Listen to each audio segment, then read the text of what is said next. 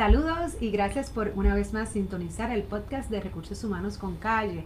Hoy vamos a estar hablando con el doctor Joalex Anton Journey, Muchas gracias, es un placer estar aquí. eh, psiquiatra y catedrático de la Universidad de Puerto Rico de Ciencias Médicas. Gracias por estar acá. Y con el doctor Pedro Sullivan, eh, hematólogo y oncólogo. Pedro. Muchas gracias y eh, aceptando esta invitación, eh, vamos a trabajar contigo en lo más que podamos. Claro, pues hoy vamos a tener un tema, eh, ¿verdad?, que nos concierne a todos y yo sé que hemos estado escuchando mucho y leyendo artículos sobre los médicos en Puerto Rico, que no hay médicos, eh, que qué estamos haciendo, que se siguen, en verdad, se van del país y yo quiero discutir hoy algunas de esas razones, el por qué ellos se van, qué podemos hacer, cómo los retenemos, incluso si ahora la ley nueva que acaba de firmar el, el gobernador en efecto va a tener algún efecto positivo o resuelve el problema que tenemos. Así que nada, yo abro los micrófonos para que ustedes, por ejemplo, desde su punto de vista, eh, eh, ¿qué los hace? Incluso, pues, como ustedes pueden ver, son dos jóvenes, ¿no? Que no solamente son unos profesionales, sino que son jóvenes y aún así han decidido quedarse en Puerto Rico, que de mi parte felicidades por eso. Eh, ¿Y cuáles son las razones? Eh, en, en, en cada plano particular, no personal, el cual ustedes todavía dicen, no, yo me quedo en Puerto Rico, yo voy a trabajar por Puerto Rico. Así que comenzamos contigo. Bueno, esto es un tema que es bastante complicado porque es una pregunta bien común y nos las hacen mucho a los doctores, ¿por qué estás aquí? ¿Por qué te quedaste? La razón principal es, primero, porque yo he tenido toda mi formación académica aquí en Puerto Rico. Siempre he estado en mi escuela de medicina en Puerto Rico. eh, antes de eso también hice bachillerato, eh, todo lo he hecho en Puerto Rico. Mi especialidad es psiquiatría, Puerto Rico y psiquiatría de niños en Puerto Rico. O sea que siento ese deber también de, si me ha dado la ayuda, pues devolver un poquito para atrás eso. También está el factor familiar. Yo tengo mucha familia aquí y pues eh, si uno es cercano a su familia, pues es un factor que uno tiene que atesorar. Ahora, también uno tiene que pensar en la tentación y uno pensar en los problemas y en las cosas que como mencionas en la pregunta, que es lo que me ha decidido quedarme cuando constantemente nos llegan ofertas de su- salarios doble de lo que estamos ganando aquí. Doble y hasta triple. Doble y hasta triple. Eh, llega mucho, ¿verdad? Mucha oferta porque los médicos en Puerto Rico en general, yo voy a hablar por todos, somos bien deseados por las universidades y por todos los centros de hospitales en, hospitado- en Estados Unidos. Que, eh, en otras palabras, quiero, quiero, ¿verdad? quiero enfatizar que es que los médicos en Puerto Rico son, los, son las universidades que educan ¿no? y que preparan los médicos. Y dígase, pues ya sea la Universidad de Puerto Rico, Recinto de Ciencias Médicas, este, Ponce. Bayamón, Ponce, en Bayamón, Ponce, Caguas. eh, Caguas, o sea que, que no importando de cuál, la educación de medicina que se hace en Puerto Rico, pues levanta, ¿no? Obviamente la, la, la, la, la intriga, y no solamente la intriga, sino las ganas de estas personas de recursos humanos, como por ejemplo, co- ¿verdad? Como esta servidora, que quieren siempre buscar lo mejor y el mejor talento para sus facilidades y para sus hospitales en estos casos, pues Puerto Rico es un target. No, definitivamente, o sea, en Puerto Rico las ventajas nada más para decir algunas. Primero que son estudiantes de medicina que después pues, se vuelven residentes que son bilingües. Nosotros para entrar a la escuela de medicina tenemos que que, hablar inglés. inglés. De eso, nuestros exámenes son en inglés, así que tenemos que saber inglés. Así que nos podemos comunicar y hacer las cosas. Y lo otro es que nosotros aquí, como tenemos una situación que a veces yo le digo a los estudiantes y a nuestros residentes, si tú sabes manejar el hueso, si sabes manejar un problema con dificultad, cuando llegas a Estados Unidos, Con las herramientas. con las herramientas necesarias es mucho más fácil. Y eso es lo que nos pasa, que a veces no, ¿verdad? En centros de rotación como centro médico, recursos bien limitados, ellos pueden hacer un montón de procedimientos que cuando llegan a Estados Unidos, sus mismos compañeros les preguntan, pero tú canalizas, tú haces estos gases arteriales, yo aquí pongo la orden y el otro otra Nunca nos persona. dejaron hacer, decían. Y eh, sí, nunca nos dejaron hacer. Como dice el doctor Sullivan, que, aquí, que ellos dicen, no, a nosotros nunca, Nunca nos dejaron, pero aquí en Puerto Rico somos, como digo yo, un all in one, hacemos de todo. Seguro. Yo le puedo argumentarle a él y añadir, yo estudié el bachillerato como él aquí y la medicina la hice en Guadalajara. Entonces, cuando hice el internado en, en New York, es cuando hago el contraste de eso que él comenta, donde todos los que salimos de esos cursos de Guadalajara y tenemos el bilingual eh, language, éramos eh, los primeros escogidos, como si fuera un equipo. eh, cuando todo el mundo dice quién va a escoger su equipo, pues tú veías como los attendants te, te pedían y pues tenías ese, esa virtud de poder hablar los dos idiomas, saber hands-on, como se dice en inglés, o manos en, en- en el trabajo, no solo la teoría.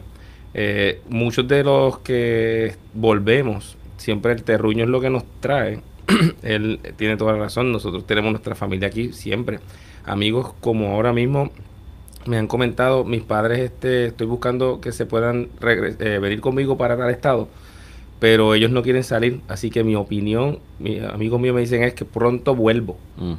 Pues es uno de los puntos que se le dice es que mira, tenemos este los diferentes eh, nuevas cosas como el decreto y muchos están eh, orientándose en, en, en, conocimiento con nosotros mismos en términos de uno con uno.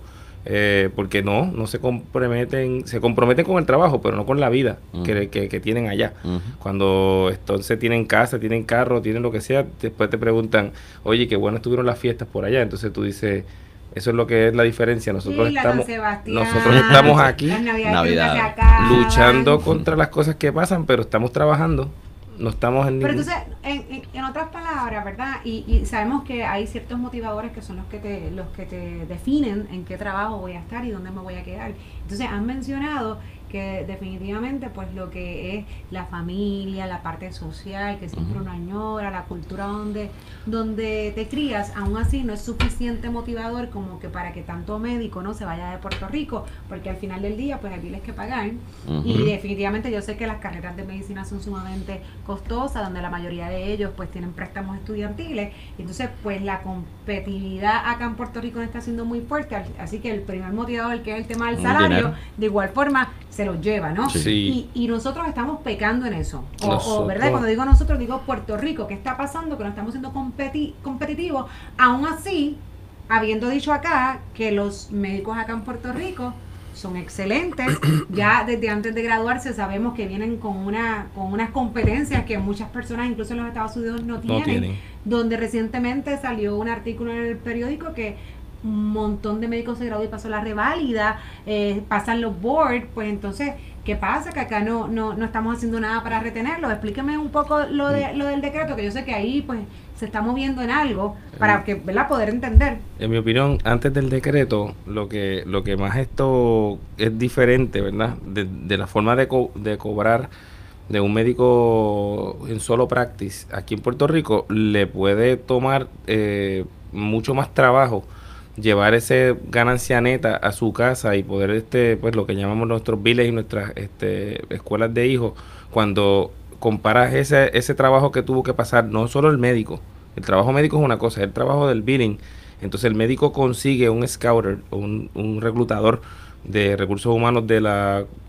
o el hospital X eh, con tal familia de nombre verdad para no decir eh, la promo. Y esa persona te dice aquí tú vas a tener todo y tú solamente te tienes que dedicar a trabajar.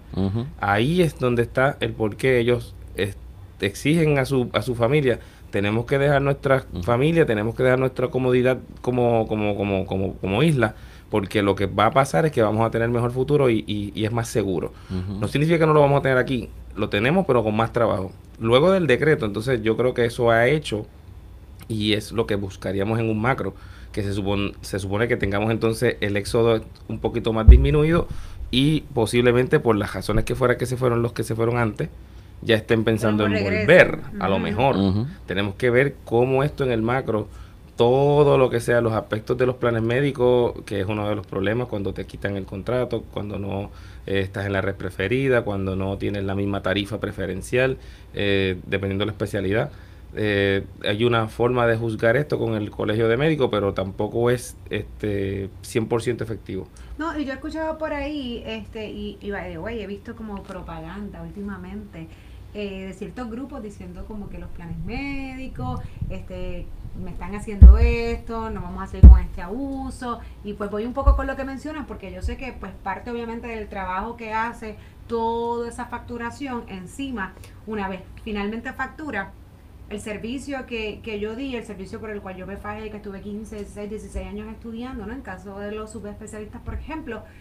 Entonces, la aseguradora, ¿cuánto te paga? O sea, yo, yo he escuchado esto muchísimas, yo creo que una de las quejas principales de los médicos, mira, no es que yo quiero ser multimillonario, pero no creo que es justo que yo, yo sea esta la tarifa que una tercera persona que no a lo mejor no tiene el conocimiento completo de lo que yo estoy haciendo defina mi- yo creo que yo me molestaría igual. Sí. O sea, es que, hay- que alguien me diga cuánto yo tengo, o sea, si mi trabajo, ¿verdad? Mi- yo creo que eso hay que respetar y el obrero es digno de su salario. O sea, que, que ¿qué tú me quieres decir, por ejemplo, Sí. de ese tema? No, definitivamente uno de los problemas que tenemos, como dice el doctor, es la parte de las tarifas, que entonces eso es parte de lo que uno tiene que también negociar. Entonces cuando uno negocia esa tarifa, nunca llegamos a competir con lo que en realidad debieran pagar para eso. Y volvemos, no es tener una vida de multimillonario, porque la realidad es que yo dudo... Obviamente siempre no hay de tiempo. todo, pero el- hay un puñado de médicos que quizás yo pudiera decir eso porque la realidad es que estamos por una vocación. Pero las tarifas en realidad no son competitivas cuando estamos hablando en comparación con Estados Unidos de lo que uno pudiera conseguir. Y aparte de eso, las denegaciones. Muchas veces eh, uno hace un procedimiento, uno hace alguna intervención y puede ser denegado. En los hospitales tenemos que estar todo el tiempo justificando y no es que nos vayamos a, a, mantener pacientes hospitalizados que no tengan criterios, porque uno siempre tiene que estar cuando tienen criterios. Pero los criterios muchas veces pueden llevar a denegaciones, a veces pueden denegar hasta por una hora, por dos horas, cosas bien re- irrelevantes. Y esa parte de las denegaciones crea un una sensación de incomodidad en los doctores que por no manejar esto, entonces que deciden irse a Estados Unidos. Eh, Es un poco incómodo el poder comparar tarifas, porque si uno compara las tarifas definitivamente es una pérdida. Y- Y más cuando estamos hablando de que lo que estábamos mencionando ahorita, los salarios no pueden ayudar a una persona que estudia en una escuela de medicina. Quizás la de recinto de ciencias médicas tiene unos costos más baratos porque es una, ¿verdad?, del gobierno. La Pero los, Universidad del Estado. la Universidad del Estado, pero cuando comparamos los estudiantes de medicina que tienen que sacarle su propio dinero los préstamos. Si yo miro esos préstamos que yo tengo y veo también la tarifa que me están pagando, Que yo creo que a- a- hay, hay personas que le suman sobre 200 mil, 250 Total. mil dólares de deuda, de préstamo. ¿Sabe? Wow, que es significativo, ¿no?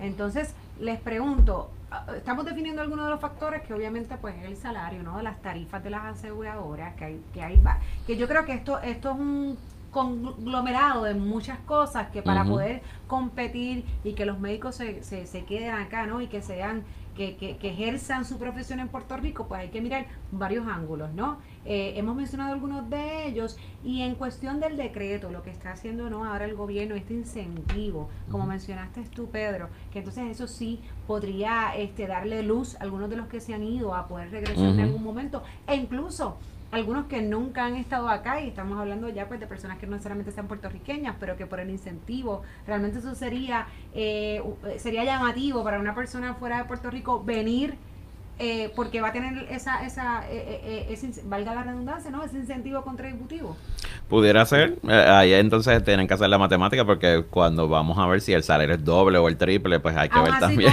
con Aún el así decreto, con no el decreto pudiera ser. Pero Pero- también depende de los estados y las contribuciones que tenga cada estado donde estén pero qué es practicando. el decreto exactamente Ok. cuánto Pues el decreto, ¿verdad? Para explicarlo un poquito para las personas que no tengan el conocimiento quizás del decreto, eh, es una extensión que se le está brindando a especialistas y a algunos doctores, dependiendo de por regiones donde haya una necesidad y es de las contribuciones, donde entonces estaríamos a cargo de 4% de las contribuciones que antes era.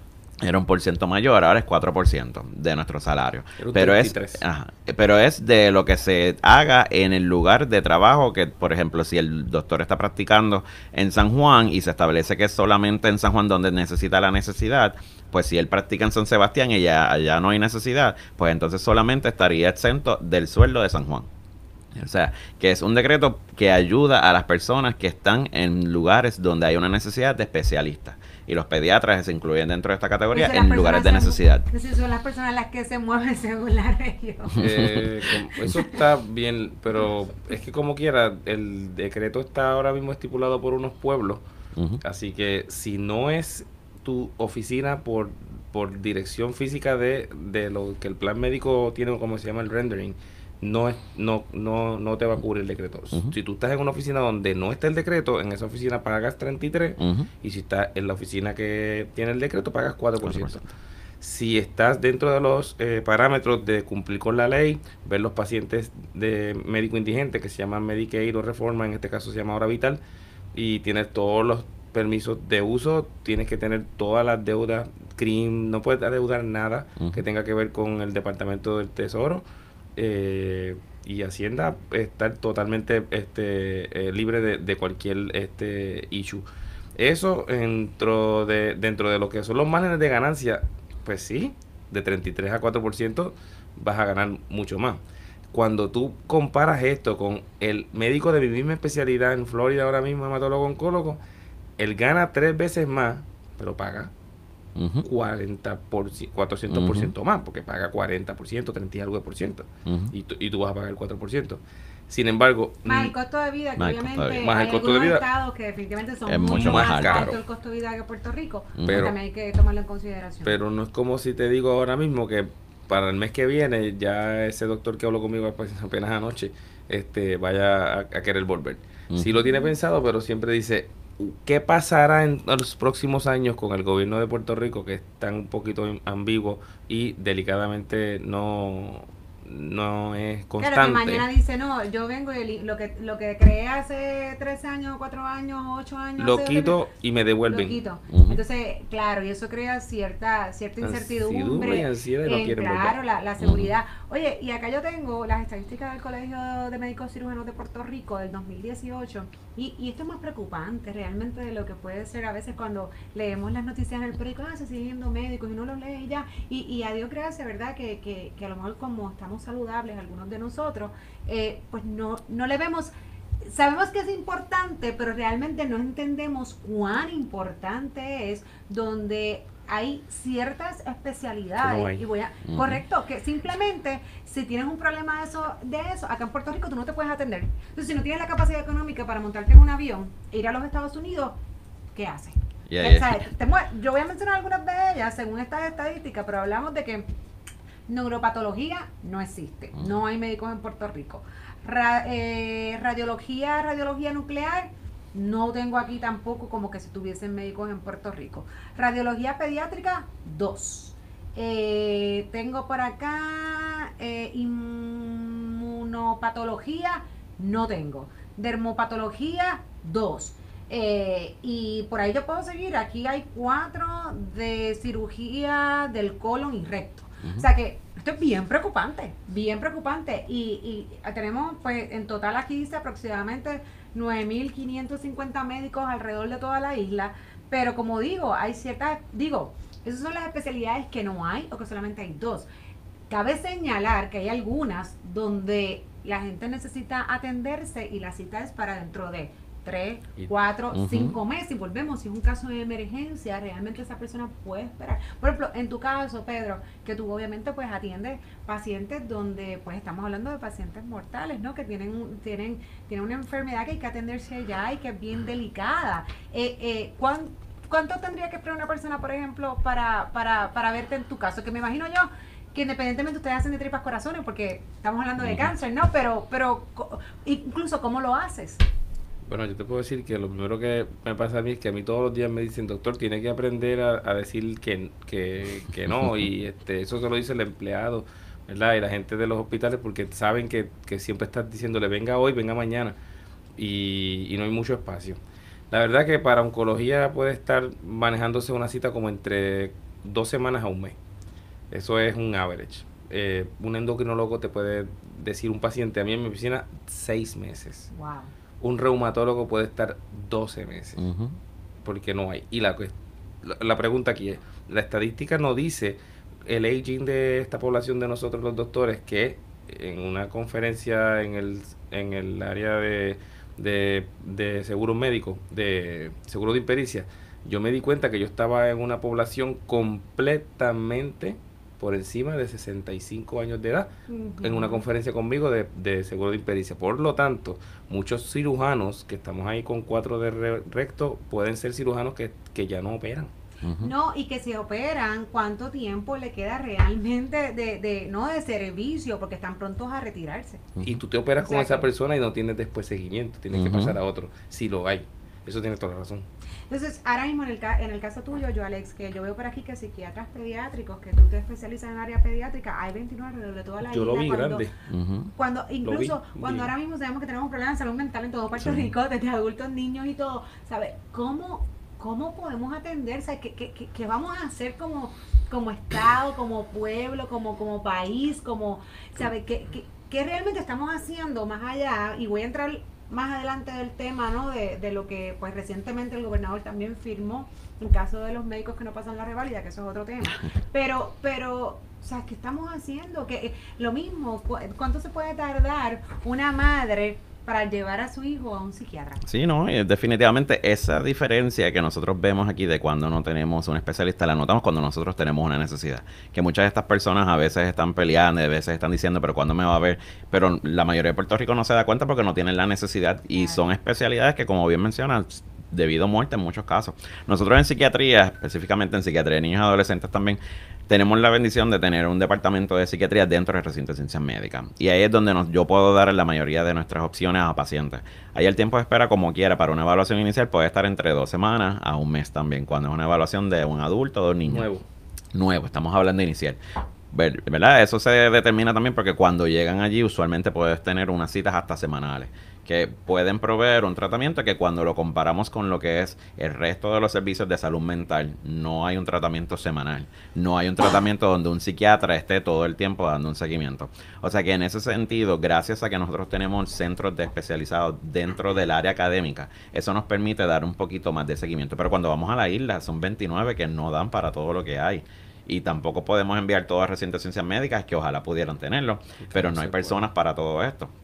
O sea que lo que sí se está haciendo, y también nosotros tenemos una buena asociación, ¿verdad?, de psiquiatras que se han unido, es para tratar de concientizar y para tratar de dar un tratamiento que sea ayudando y educando. Por ejemplo, en, nosotros tenemos muchos residentes y fellows de niños y adolescentes que también van a las escuelas a proveer eh, educación y a proveer charlas para ayudar a los niños jóvenes que están a riesgo para empezar a manejar estos síntomas desde temprano momento. De forma preventiva. O sea que la prevención es parte de lo que tratamos, pero no nos da para todo lo que necesitamos. No, y, y, yo como profesional, no, en mi campo, este, donde siempre trato de, de, de buscar, de atraer y sobre todo retener buenos talentos, pero es un poco difícil y frustrante cuando no tienes los elementos ¿no? de, de juego, no tienes los factores, no, digo, no tienes las herramientas para realmente poder atraer esos recursos, ¿no? Y poder, y poder decir, mira, ven que tenemos esto, que soy competitiva, ¿sabe? Eh, y es como todo, recursos humanos trabaja de acuerdo a las políticas que tiene la organización, o sea que esto, esto es un problema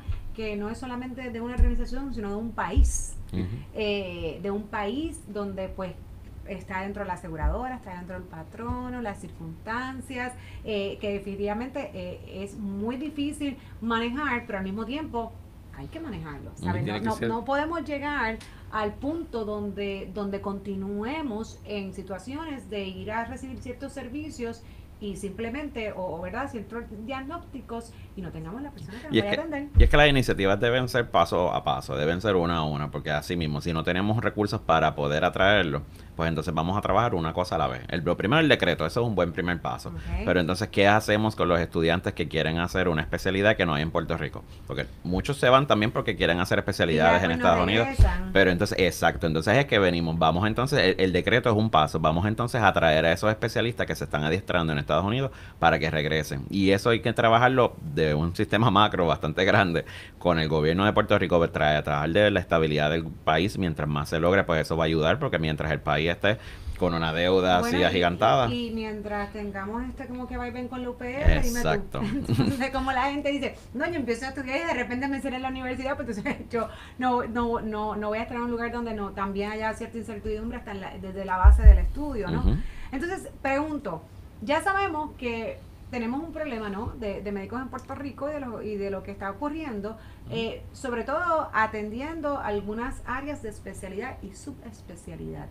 Ahora bien, el gobernador acaba de firmar una ley donde dice que estos médicos generales, que me corrigen si no es así, que no han pasado la reválida, pues entonces pueden practicar de forma como si fuera un physician assistant, que esta, esta carrera existe en los Estados Unidos, o eh, médicos asistentes o asistentes de médicos, donde no van a poder hacer ciertas cosas, y cuando digo ciertas cosas, no recetar, este, ellos solamente creo que pueden referir órdenes de estudio y notas de progreso. Notas de progreso, correcto, algo así. Pero, pero, pero al final del día, mi pregunta es, ¿estamos resolviendo el problema? No. Yo creo que lo que estamos ayudando es al volumen de cada individuo a poderse eh, ver más cómodo como quiera. En unas especialidades como la del doctor, yo entiendo que el tiempo en first encounter, person to person, persona a persona, paciente doctor, es el que importa. Porque la documentación en el récord, ok, es importante, pero eh, la, la, orientación de él, el tiempo de él con el paciente, en el caso mío, Un paciente de cáncer, yo no puedo eh, decir que, mire, usted se va a, tomar tal quimioterapia y estas son los, las complicaciones que usted va a tener y de esto usted va posiblemente morir, pero se lo va a explicar el de asistente. Creo yo que si tú quieres llevar a tu padre a que lo vea un médico especialista, tú quieres que lo vea el especialista. Así que yo creo que la esencia está un poquito ahí difícil de entender si se va a perpetuar, porque en el tiempo razonable de un médico primario, en una forma clásica de diabetes o presión alta, refill del medicamento, posiblemente ese physician assistant puede tener ahí un, un, abierto campo, no va a haber problema. Un, cirujano que tenga que hacer un post-op, donde va a hacer chequeo o verificación de los puntos, ahí estamos bien. Pero te pregunto, y ustedes me orientan, ¿no? Esta no es mi área.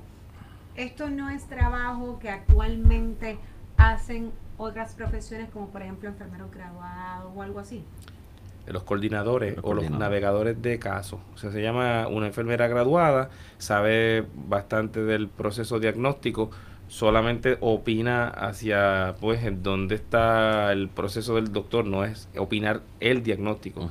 Por lo tanto, en ese caso, eso se parece a lo que hace el, asistente de doctor. Eh, por otro lado, el, el, asistente de doctor podría atender urgencias eh, relacionadas al diagnóstico lo que yo entiendo que no tiene lógica es que no puede recetar, por lo tanto tiene que como quiera recibir información del médico primario. Sí, porque ahora mismo como está establecido es para el centro de emergencias y los centros de tratamiento, lo que son los CBT. Pero, como dice el doctor, un niño que, por ejemplo, llega en una emergencia, en una crisis, no le resuelve a los papás cuando tiene un médico asistente que no pueda entonces recetar un medicamento, que tenga que entonces coger el teléfono para llamar y coordinar con otro doctor. Así que resuelve para que se pueda adelantar algunos procesos, pero como tal no resuelve tampoco la crisis de que yo me quede, porque esto no hace más atractivo que yo me quede como un especialista. No, por eso no, no está resolviendo la crisis de obviamente las especialidades, que es lo que tenemos un problema graso en Puerto Rico. Uno. Y segundo, que entonces en cierto modo le estás quitando ciertas tareas, a lo mejor a otras profesiones que también hay, que también tenemos problemas en Puerto Rico, porque no es que enfermera, enfermeros o enfermeras graduadas haya muchísimas ni nada por el estilo, o muchísimos. Así que de repente creas esto, entonces cubres un tema, pero entonces estas que, estos que están acá que, que están haciendo estas funciones, entonces se van para Estados Unidos.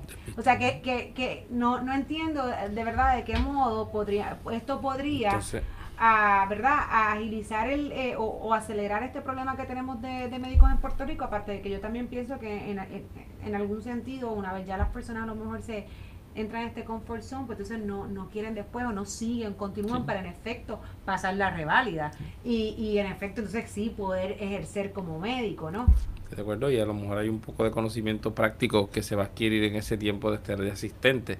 La pregunta es si entonces económicamente esa persona que adquiere esa herramienta del asistente de doctor lo va a poder eh, facturar o simplemente es un gasto más que el doctor, la oficina tiene que adquirir para producir más en volumen, pero con una calidad, en, términos generales, que, fue del asistente.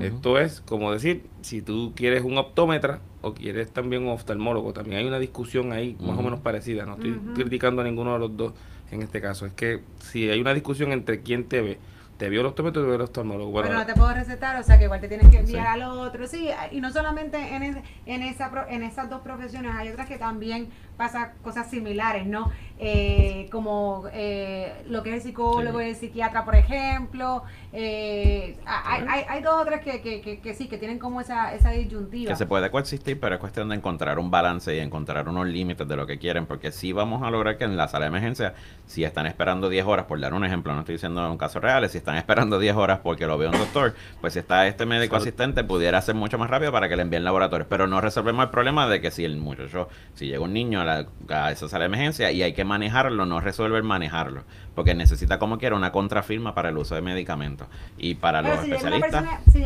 llega una persona en crisis, no es hasta que el médico lo vea que entonces no va a poder entrar el médico asistente o el PA. O sea que, que ¿sabe? Vuelvo, no, yo no estoy criticando ni juzgando, siempre me pongo en una posición, ¿no? De, de, de, llevarle la información al público y que sean ellos quienes decidan. Simplemente estamos analizando en qué ¿Qué, ¿Cuán positivo puede ser realmente esta ley que, el gobernador acaba de, de firmar y no solamente que no sea positiva, sino que al final del día estamos resolviendo el problema que tenemos. La gente cuando se enferme, la gente cuando tenga que ir a ciertos especialistas, van, van a ir, van a tener e, esa persona que los va a atender, que les va a salvar la vida. Esa es la parte que yo no sé si todavía no estamos conscientes que tenemos que manejarlo porque es bien crítico. ¿no? Y por, por eso, ¿verdad? Como van a ser el centro de urgencia, el centro de emergencia, que esto va a estar presente. Y lo otro es, el colegio sí ya está establecido que ellos apoyan lo de los médicos asistentes, pero la parte de physician assistant es la que también tendríamos que regular o por lo menos entender a qué se define. Porque physician assistant no es necesariamente, como estábamos hablando, a un médico que haya terminado cuatro años de medicina y lo único que le falta sea la reválida. O sea que son también temas bien diferentes que dentro ya el colegio está en sus discusiones y está, ¿verdad? Trabajando para ver cómo se puede reglamentar y tratar de ver. Pero por lo menos para la pregunta que mayormente hemos estado hablando, de si ayuda para nosotros quedarnos, los especialistas quedarse, no necesariamente ayuda porque entonces, como dice el doctor, es lo primero que me viene a la mente, es un gasto que va a incurrir el especialista o es un gasto de nosotros o el gobierno. Sí. Y si resuelve el final el problema de la atención a los pacientes se cubrió, se siguió el éxodo de los médicos anyway, o en realidad pues lo, y los atrajo a que volvieran eh, a Puerto Rico a trabajar en oficinas con un volumen grande, con la asistencia del asistente personal, para la redundancia, y a la larga el paciente se sintió cómodo de haber sido evaluado, o vamos a decir preevaluado, aunque no fuera completa, y luego se evaluó por el oncólogo, pues ok, porque verdaderamente, en cierto modo, cuando nosotros fuimos estudiantes y fellows, tú te acuerdas muy bien que te dijeron en varios momentos, cuando viene el doctor, porque tú eres estudiante, porque tú eres fellow, y cierto modo, alguna que otra le gustó más tu atención que la del mismo attending, y a veces te dice, yo solamente me quiero ver más contigo, pero tú me entiendes. Esa parte, la política, o sea, la cultura del señor puertorriqueño, aunque sea del campo, casi siempre es, yo quiero ver al doctor, el el, el, catedrático. ¿Me entiendes?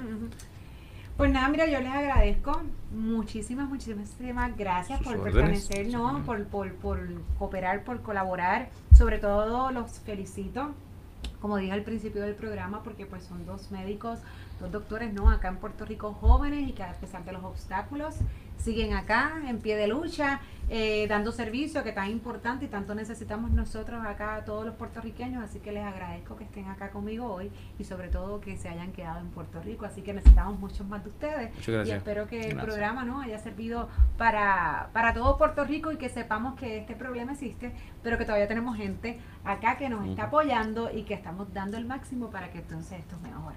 Gracias, mil. Muchas gracias. Muchas gracias.